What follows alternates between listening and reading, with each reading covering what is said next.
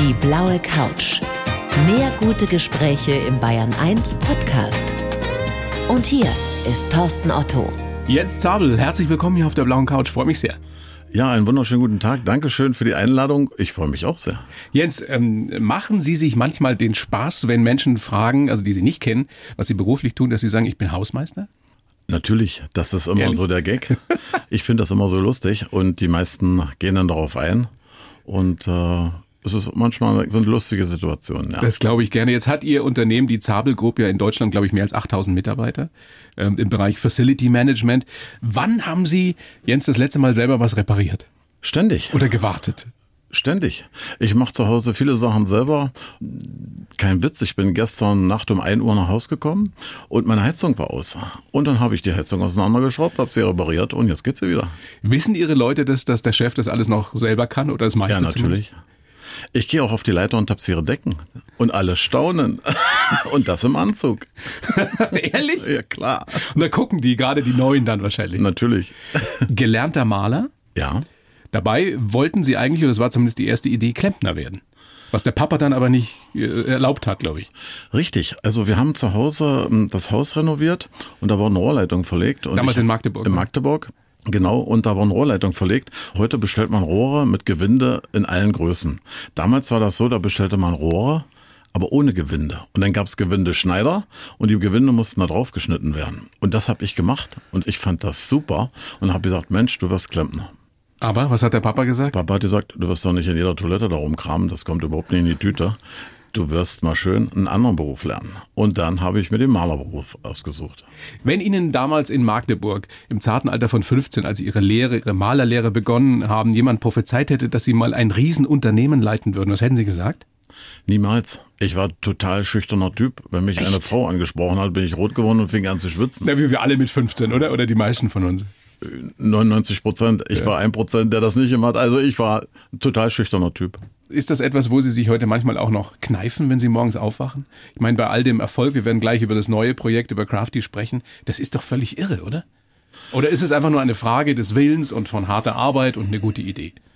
Also ich glaube, es, es ist von allem was. Und diese ganze Geschichte, man wächst ja mit seinen Aufgaben und diese ganze Geschichte hat ja begonnen nach der Schule, wo ich gemerkt habe, in der Schule mit 2,5 abgeschlossen, okay, mein Vater sagte immer, wenn du eine 3 machst, reicht das, bist ein Junge, ja.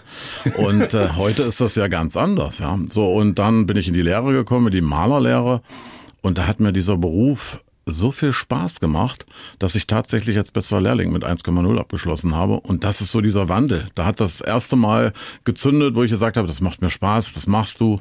Und dann ging das los. Und der Sport, den ich vorher natürlich gemacht habe, den Zehnkampf, Zehnkampf, das äh, hilft, ne? Das hilft natürlich, den Wilden durchzusetzen. Und ich habe ja auch noch zwei andere Sachen gemacht. Ähm, zum Beispiel nach dem Sport musste ich das ja ausprobieren mit dem Rauchen, 40 Zigaretten am Tag dann.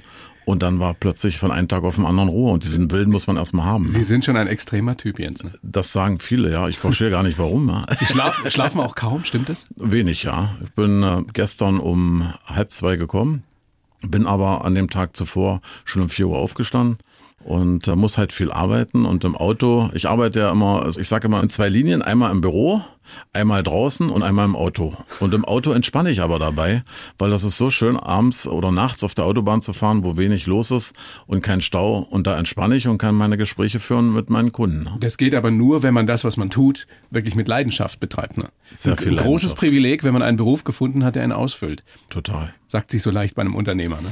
Sagt sich so leicht, aber ich bin natürlich ein total verrückter Typ und bin für viele Sachen zu haben. Und bin auch sehr gerne am helfen. Ich war ja auch mal zwischendurch Business Angel und habe da auch mal so ein paar auf die Schiene gebracht, auf Deutsch gesagt, dass die aus denen was geworden ist. Und das sind schon interessante Sachen und das eigene Unternehmen und die neue Idee, die jetzt vor kurzem geboren wurde.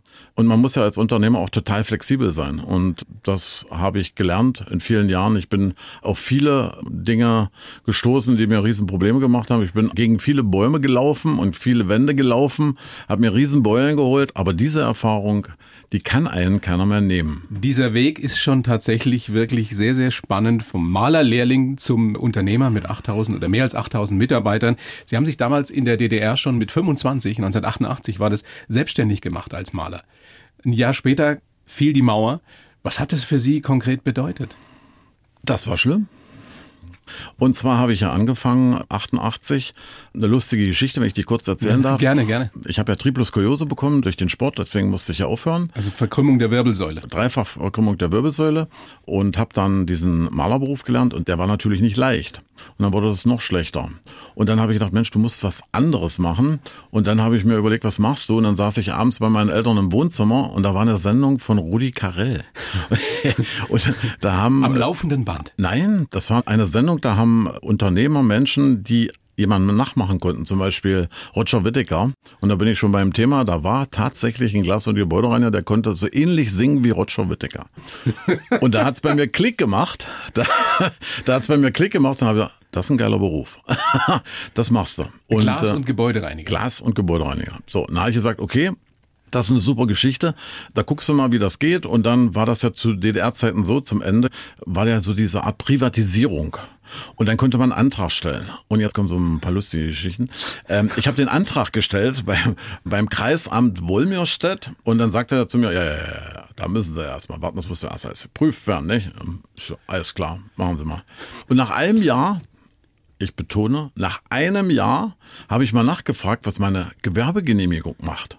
Und dann habe ich eine Eingabe gemacht. Also eine Eingabe heißt eine Beschwerde und habe gefragt, ob, äh, Entschuldigung, äh, geht's noch? Äh, wann habt ihr denn mal meine ja, wir haben das jetzt alles geprüft und nach einem Jahr, Sie können jetzt vorbeikommen, Sie können Ihre Handwerkskarte abholen. Sie kriegen die Genehmigung des Handwerks. Dann bin ich da hingefahren und dann hat er mir die Karte übergeben mit den Worten, Sie sind der Erste, der diese Karte bekommt und Sie werden der Erste sein, der diese Karte wieder zurückgibt. Weil die Wende dann eben kam. Nein, Mauerfall. das wusste man da noch nicht. Aber was war der Grund? Das hatte schon ein bisschen gebrodelt. Also der dachte, ich schaff das nicht. Ach so. Ich bin dazu zu dumm.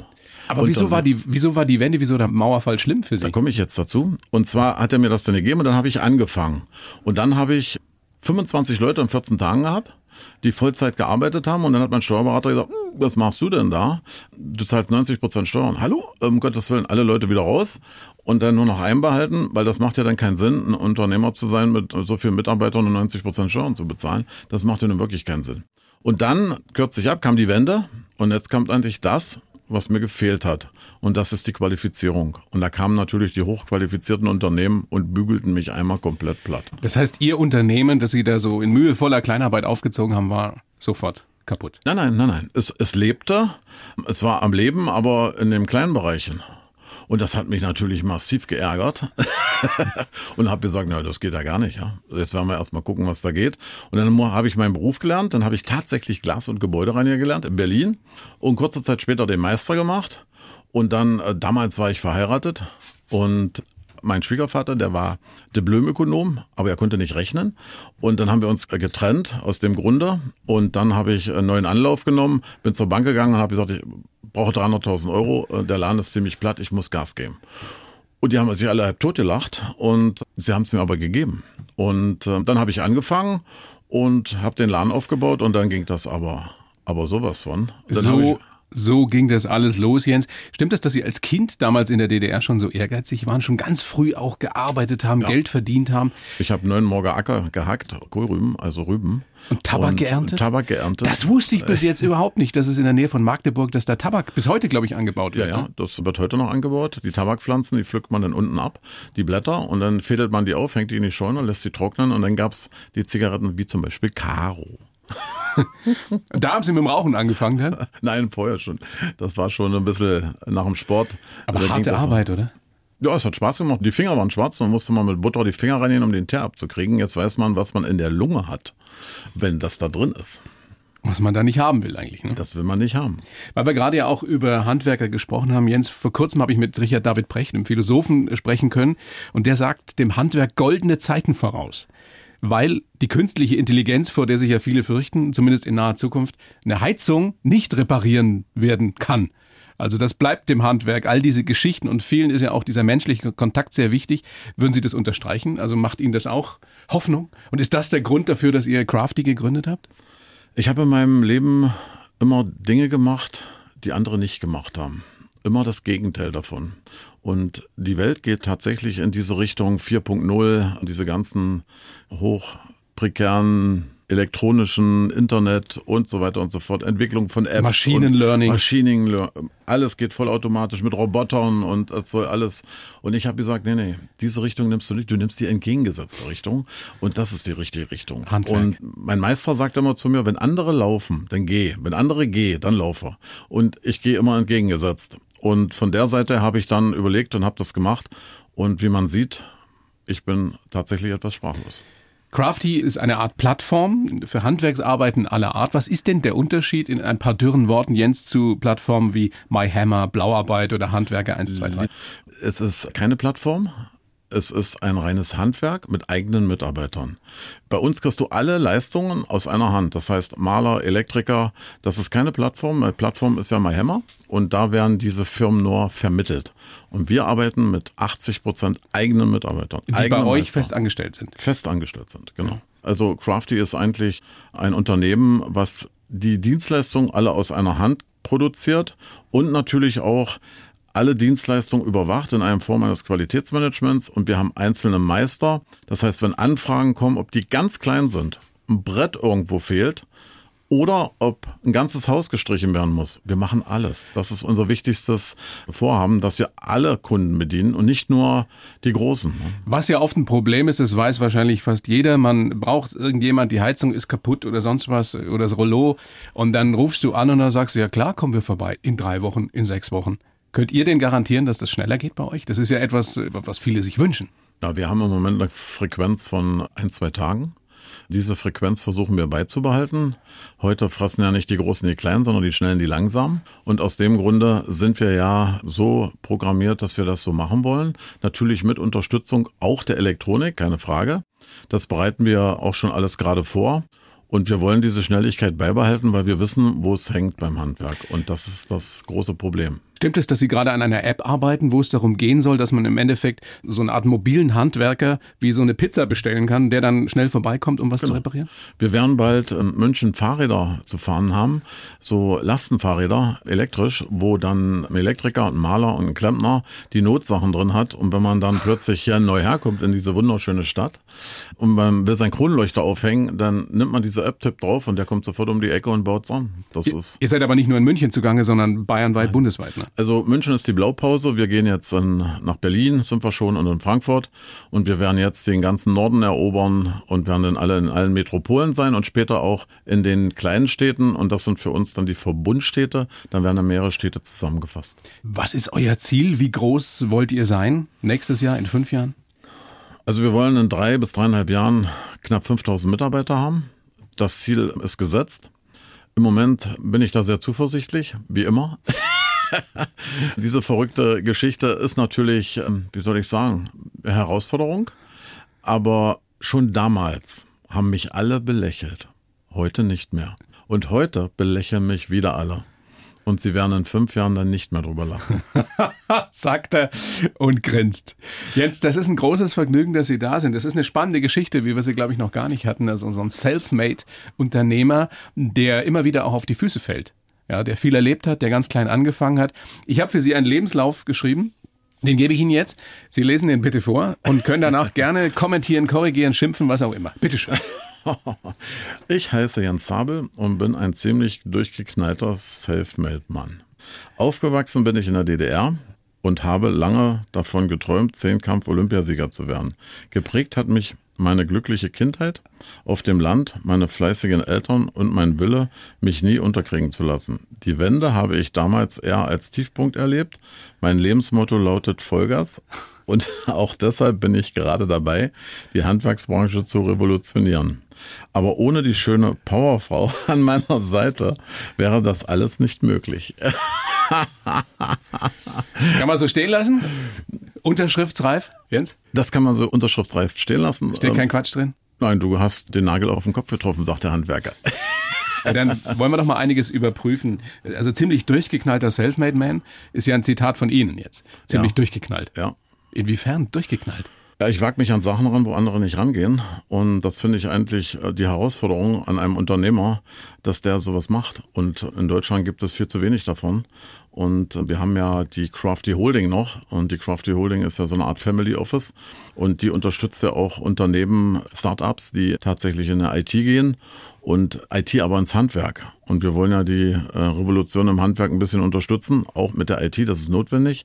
Und da unterstützen wir. Und da sind viele Unternehmer, die blauäugig irgendwo reinlaufen und 30 Jahre Erfahrung bei mir sind natürlich genial genau dafür, diese Führen, Leute auf den richtigen Weg zu bringen. Führen Sie denn Ihr Unternehmen anders, weil Sie in der DDR aufgewachsen sind? Also spielt die soziale Komponente eine andere Rolle?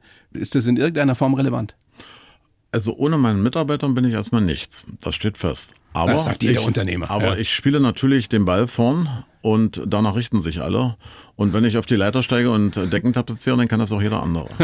und wenn ich im Anzug in einer Toilettenanlage von Mercedes-Benz komme und die Putzfrau putzt die Toiletten, dann sage ich, kommen Sie mal beiseite, ich zeige Ihnen das mal richtig. Ja? Wie sind Sie denn als Chef, Jens? Sie, Sie kommen, wenn man Sie so äh, privat trifft, so jovial rüber, so sehr, sehr umgänglich, sehr, sehr freundlich, sympathisch. Können Sie auch richtig streng sein? Oder ist das gar nicht nötig?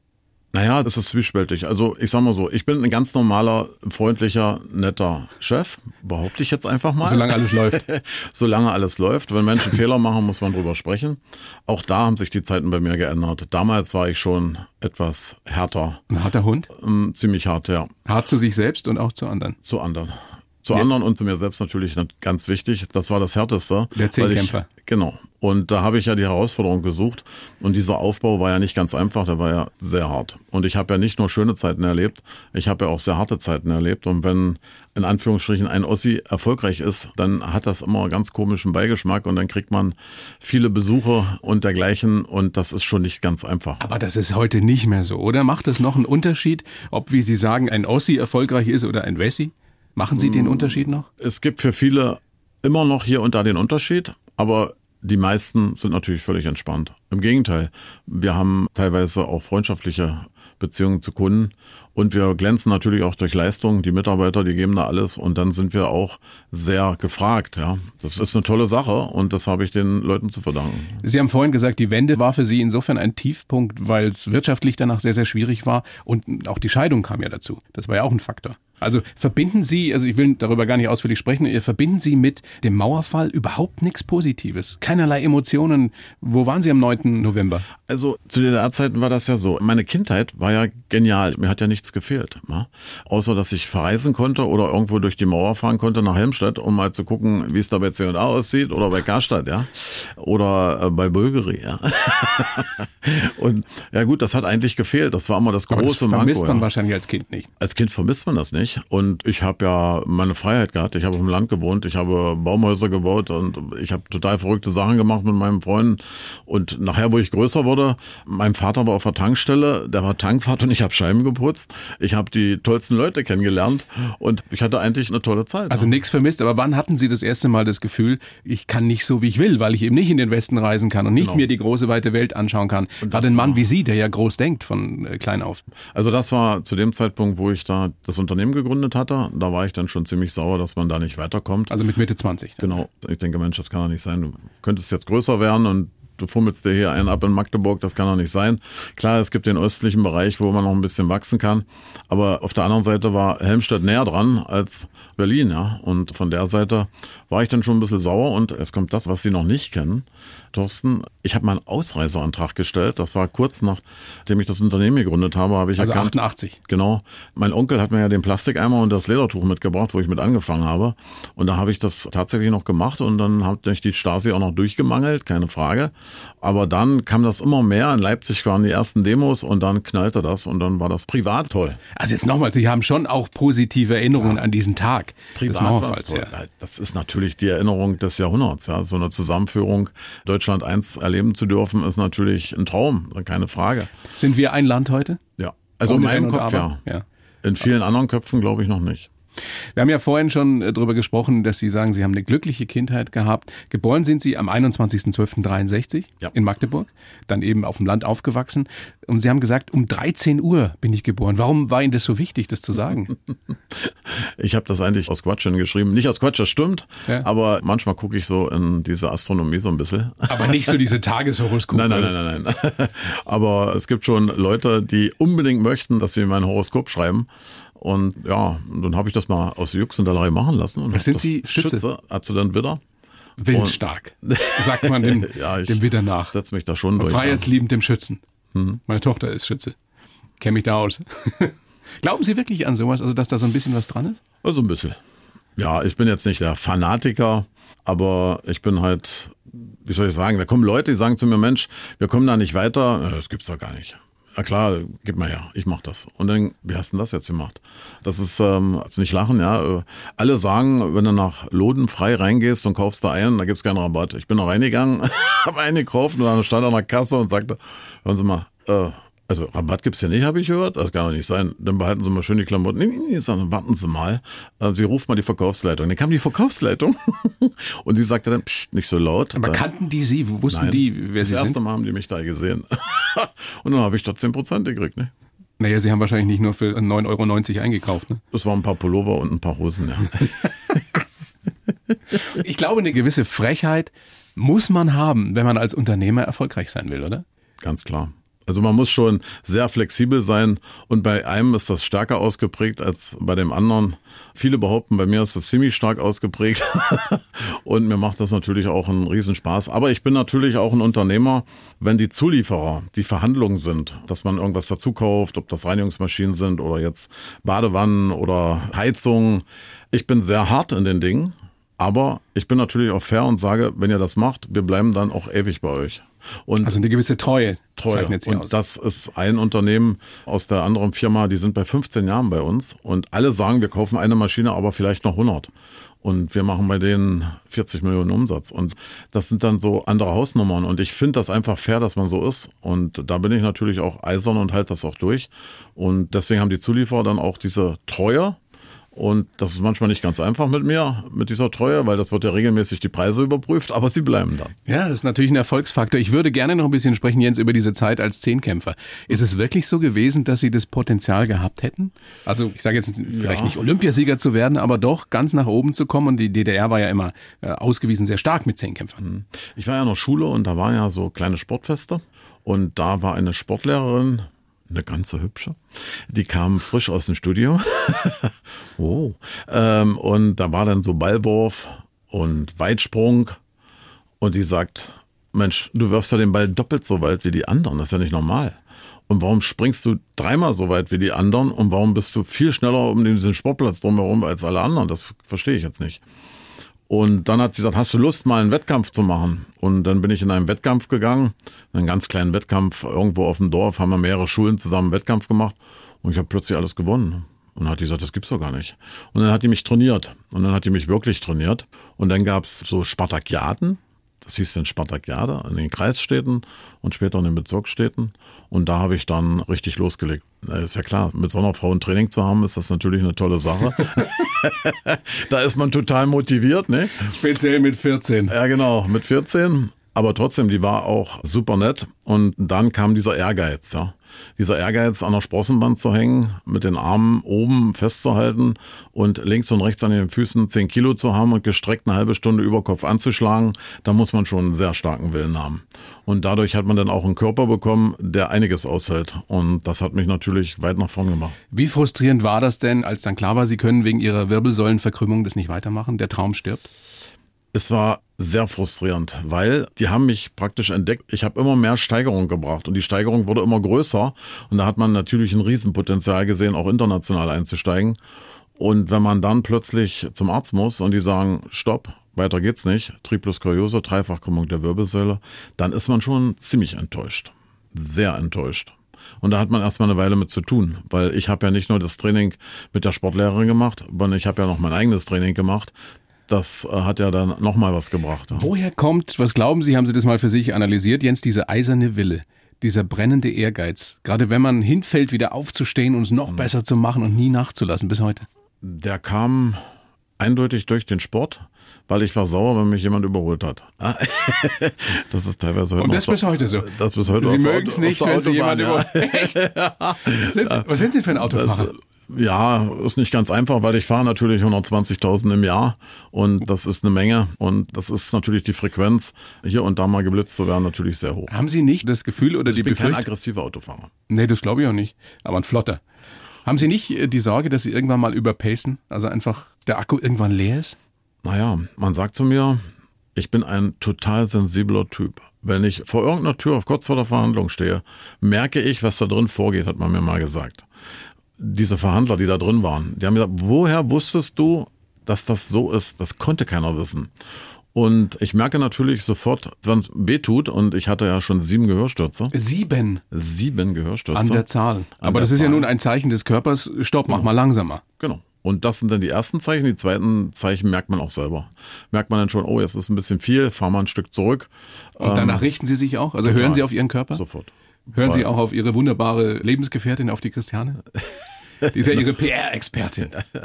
Ohne die ginge das ja wirklich alles nicht, ne? Ja, Mit Crafty. sind, äh, ja, die Christiane ist ja, ja, wir sind eigentlich beide ein bisschen verrückt, auf was die sich eingelassen hat. Da muss man einen Hut für ziehen. Und was ich da mit ihr zusammen anstelle, das ist schon total verrückt, das sagen viele. Stimmt das, dass Sie sie eigentlich nur als PR-Expertin wollten und daraus ist dann eine große Liebe entstanden? Also nein, das war eigentlich total anders, weil ich habe bei Freunden sie kennengelernt und seit vier Jahren, diese Idee, die lief ja schon seit vier Jahren bei mir im Kopf. Also diese Idee mit Crafty, mit, mit dem Genau. Handwerks. Und jetzt laufen ja schon wieder neue Ideen, schon länger.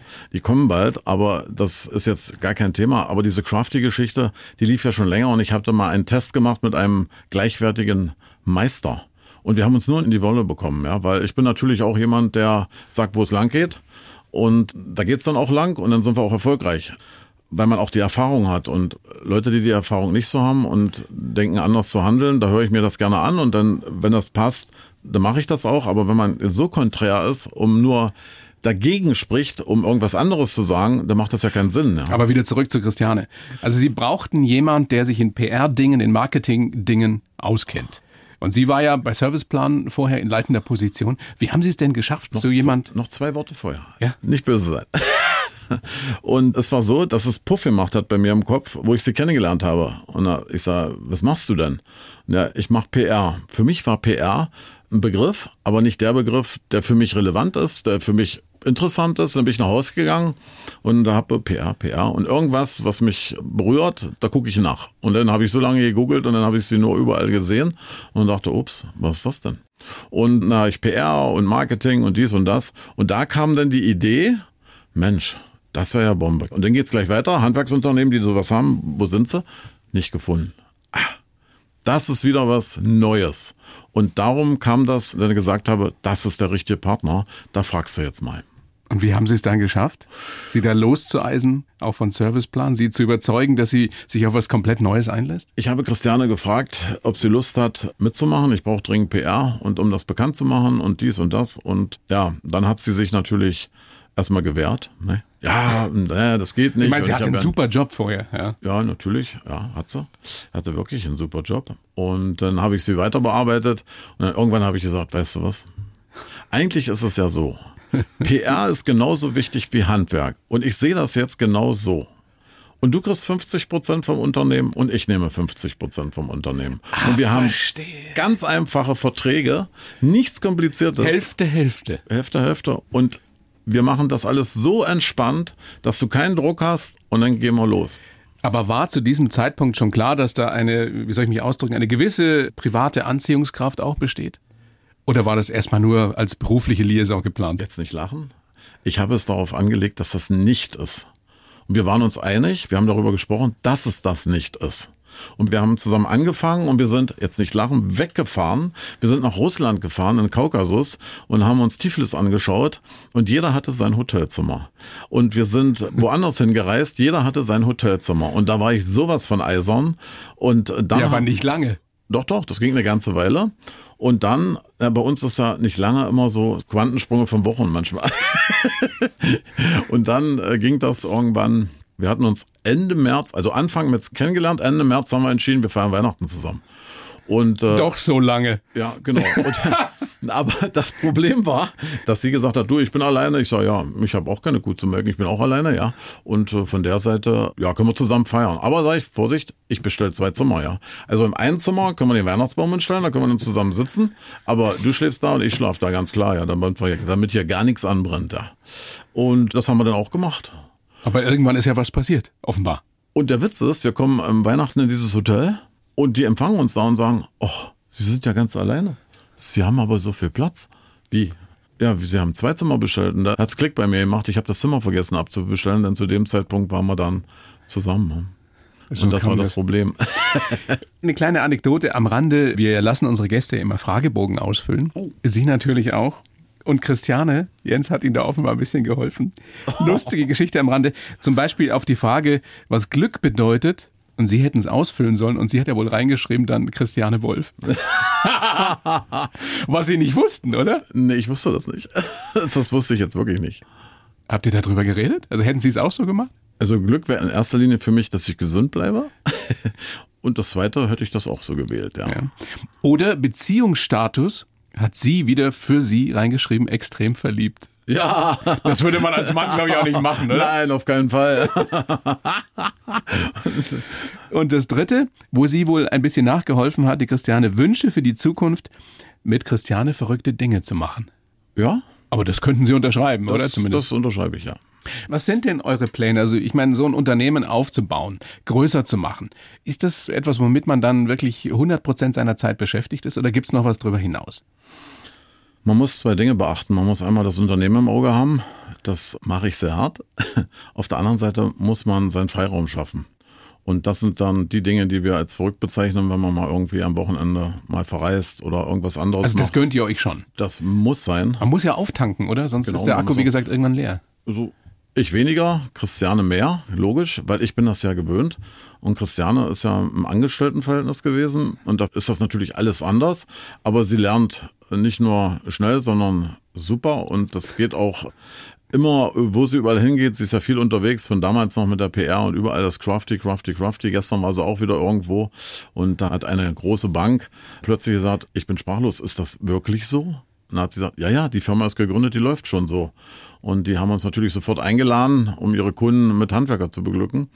Und das sind so Dinge, die verbindet das jetzt auch ihre privaten Geschichten natürlich auch mit dem Job. Und ich finde das toll, wie sie sich entwickelt hat. Ich meine, sie war ja noch nie selbstständig, bis auf die ganze Geschichte mit dem Frauennetzwerk, ganz klar.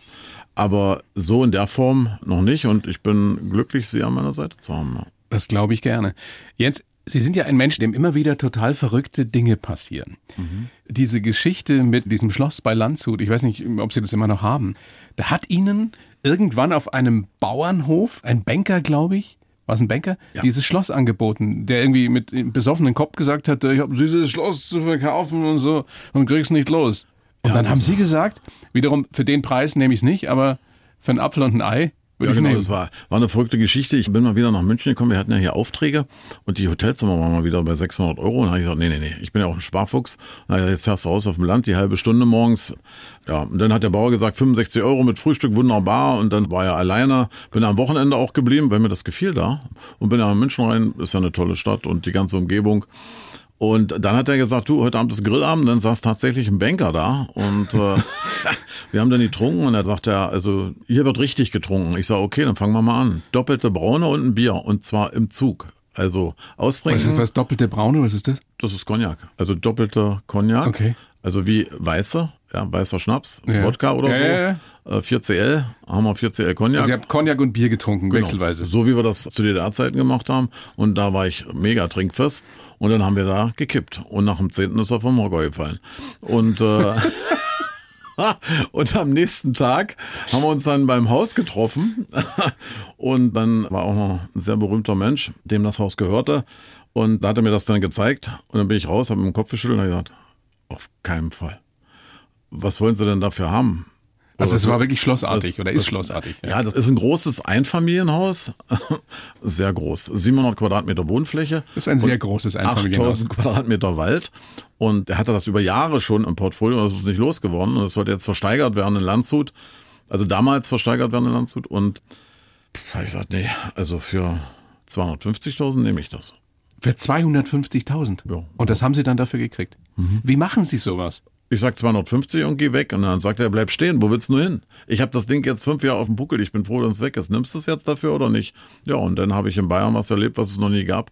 Ich habe einen Notar an einem Wochenende erwischt, der dann diesen Vertrag gemacht hat und die Banken haben sofort zugestimmt. Also Sie mussten es natürlich renovieren. Und- Aber das konnten Sie alles Sanieren. Oder Also, sanieren, ja. Ist acht Jahre lang saniert.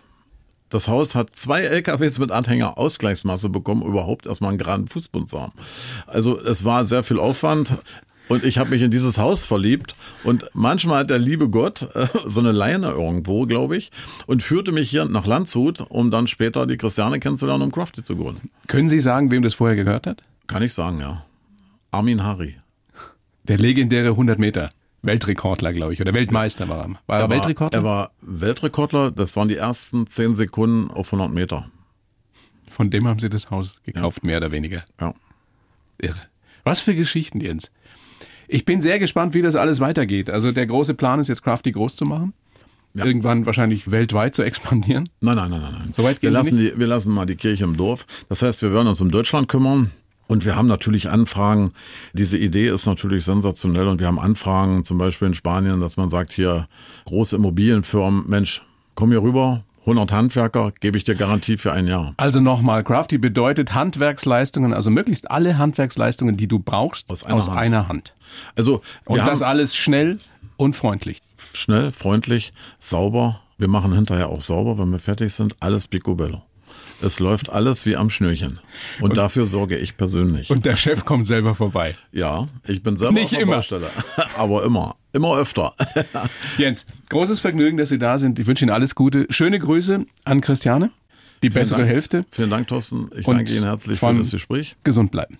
Das ist nämlich das Wichtigste Herzlichen allem. Dank. Ich werde ihr schöne Grüße bestellen und bin gespannt, wie das weitergeht.